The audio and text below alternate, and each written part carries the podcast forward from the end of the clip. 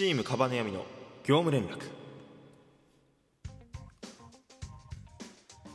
改めましてこんばんは猫背です。チームカバネヤミの業務連絡。こちらのシリーズはチームカバネヤミのメンバーが交代交代で更新してしていく交換日記のような収録シリーズとなっております。本日の担当は猫背です。よろしくお願いします。まあ昨日は、えートークの日の裏でですね、えーミリオンベアの業務連絡が上がったということでミリオンベアお疲れ様でした。で好きな映画ってことなんだけど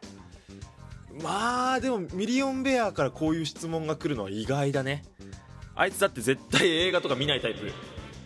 だって「鬼滅の刃」ですらあの人見なかったんだよ、まあ、映画もそうだしアニメも。そうそんなやつから来ると思わなかったけどいや俺ね無難にほんとミーハーだけど君の名はがマジで面白かった。っていうかあんまり俺洋画とかも見ないからあれなんだけどもうほぼほぼ選ぶとこが少ないんだけど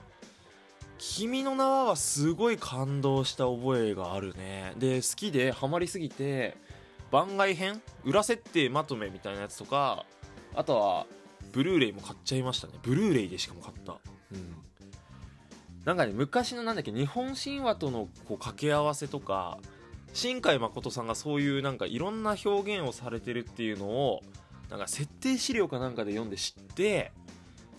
うわーそういうのすげえ好きだからうわーってなってでまた見直してあここの描写はこういう意味があったんだとかってなってすごい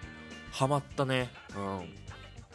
逆にその「スター・ウォーズ」とかさメジャーなのは見てないからなんかちょっと恥ずかしい気もする、えー明日はフラタンのアカウントで投稿ということですけどもじゃあフラタン一番ハマったドラマとかありますか？